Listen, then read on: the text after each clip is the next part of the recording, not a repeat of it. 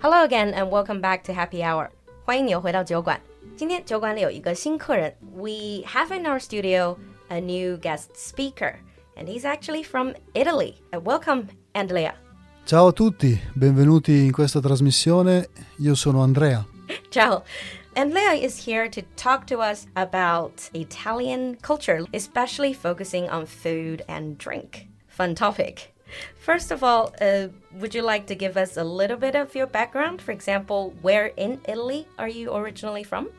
Okay, my region is uh, called uh, Lombardy. That is the, let's say, the most famous city of Lombardy is uh, Milano, Milan, and uh, it's situated in uh, north, the center north uh, of uh, of Italy.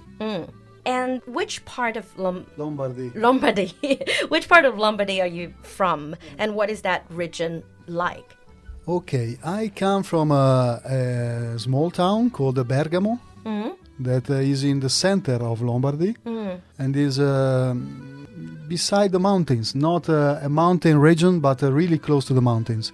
So it's a very natural uh, uh, area, um, very rich. It's uh, actually uh, the one of the richest cities in, uh, in Europe and uh, so very hardworking people and uh, how to say very simple as well Mm.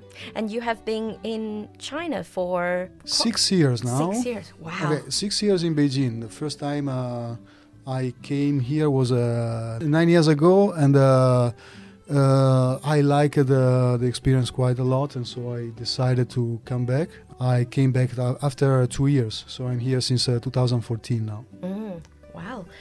I think one thing that when I think of uh, Italy, I, I go to Italy quite often, and I really love the country. And partially the reason is that I love the food and wine culture.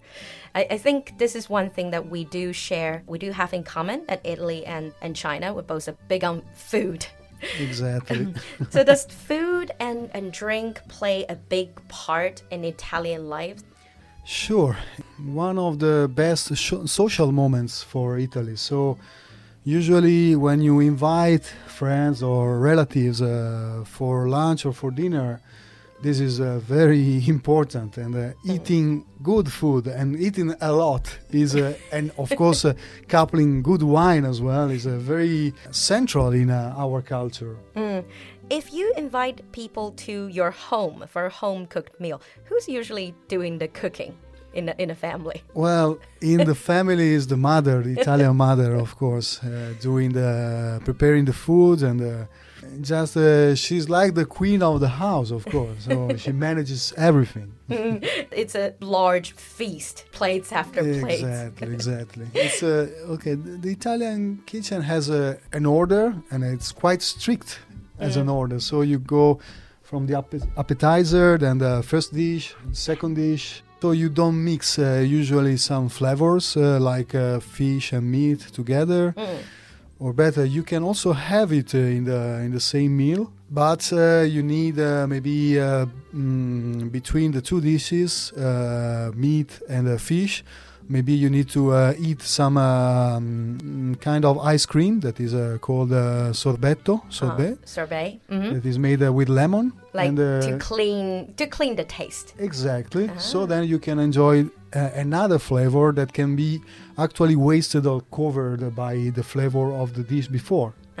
啊，所以就是两道菜之间，如果是先吃肉后吃鱼，中间为了让嘴巴里那个味道，就是把前面的味道去除掉，会吃这种比较清淡的，就 sorbet 是一种，就是一种像水冰一样的冰淇淋，呃，叫 cleanse the palate，就是把你的这个嘴漱一漱，然后再往下进行。By the way, when you're talking about wine pairings, this is very interesting. Because in China, when we go out to eat or stay at home to eat, we usually just drink all the types of drinks at the same time, or we stick with one particular drink. Either we drink beer or we drink baijiu. But in Italy, it sounds like you have different stages and you drink different types of wine. So could you maybe give us a detailed coming through, starting with a- aperitivo? What, what, Aperitivo, yes. Aperitivo, appetizer is uh, just some small food, uh, just to uh, uh, how to say, to uh, stimulate your uh, appetite. 啊，去就是唤起你的食欲，刺激你的食欲。What, so what do you drink then as a, a aperitif? Okay, the rule, general rule is uh, you go from the uh, low grade of alcohol to the higher grade of alcohol uh, along the, the, the meal. So usually you start with the lower grade of alcohol, and the aperitivo is uh, usually coupled uh, with uh, prosecco. Oh, prosecco is uh, like aperitif. 呃，这个是酒精度就比较低的，是吧？酒精度比较低一点。呃，那酒精度比较低，先喝这个 prosecco 是一种起泡酒，意大利的起泡酒。等一下我们对会再说到。And this is with your appetizer 前菜。 Exactly. Uh, and then you go into like say meat dish, main main course. You don't call it main course. Usually after uh, appetizer there is a primo that is Uh, uh, called uh, first course. Mm. First course, exactly. Uh, first course is usually pasta. So uh, Oh wow, you start with pasta. exactly, we start after appetizer. Usually there is pasta. Yeah. Th- th- this is so different because in Chinese we would think pasta 就是像这种意大利面，感觉是 staple food 主食。 We usually put that towards the end after you eat all the meat and dish. Yes, let's say that our juche is the bread actually. Let's say usually is not uh, nutritionally correct to couple pasta and uh, bread because uh, both are uh, Carb. yeah carbohydrates Yeah. so uh, you don't couple it but and usually you don't eat uh, pasta with bread but uh, maybe we use uh, to do scarpetta that means that uh, we just dip the bread when uh, we finish the pasta we dip the bread in the pasta sauce because it's uh, we think that's the good part and so you don't want to miss Ah. any Any of this, the uh, essence. yeah exactly But but that is only the first course. exactly exactly And and what do you drink with that? Was the first course? Well, it depends. In this case, uh, about the sauce.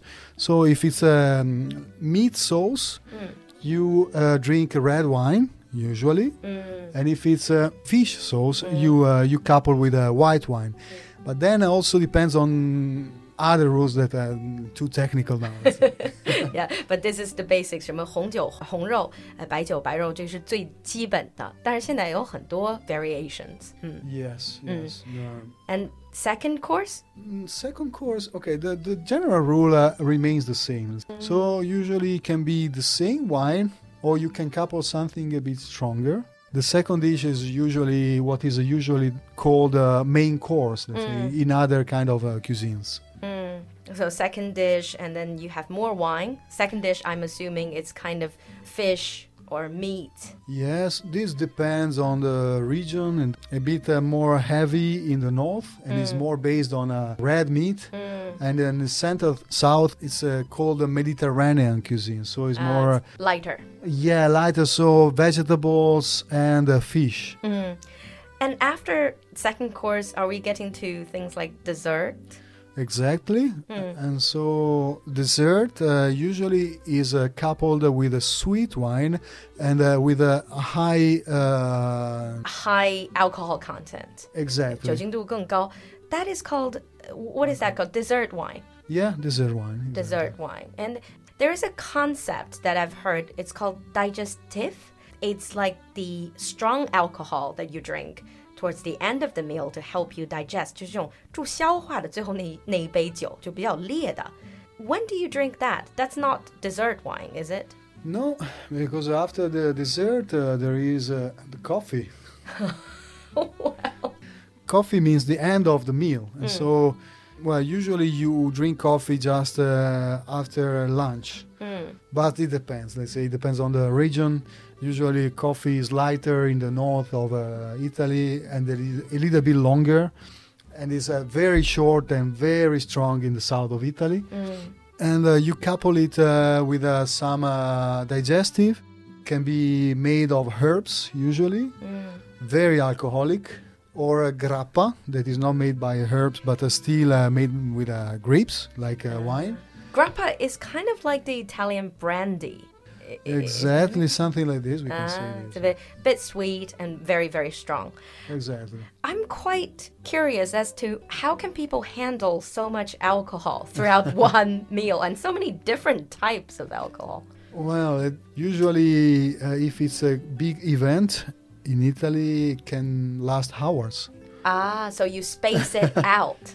Yeah, and then uh, you don't. Let's say you drink uh, maybe uh, one glass per each kind of uh, of uh, wine. Maybe not even uh, an entire glass. Let's say just uh, Mm. some kind of uh, small uh, quantity just to taste uh, the wine and couple it with uh, with the food. Mm.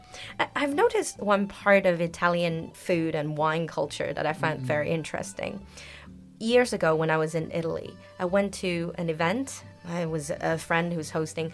It's kind of just called aperitivo. It's just people gathering around the fountain. They all hold drinks and they just chatting away.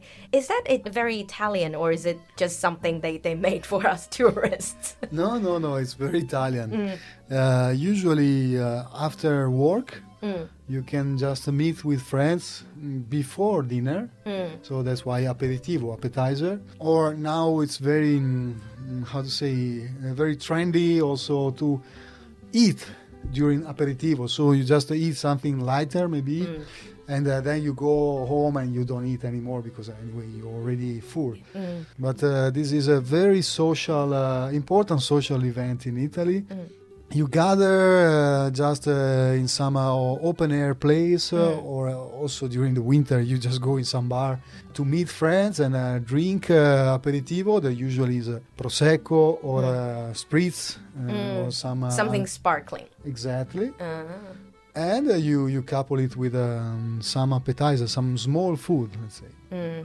So, in today's episode, we have talked to Andrea about Italian food and wine. In the next episode, we're going to continue this topic and explore more about this fascinating culture.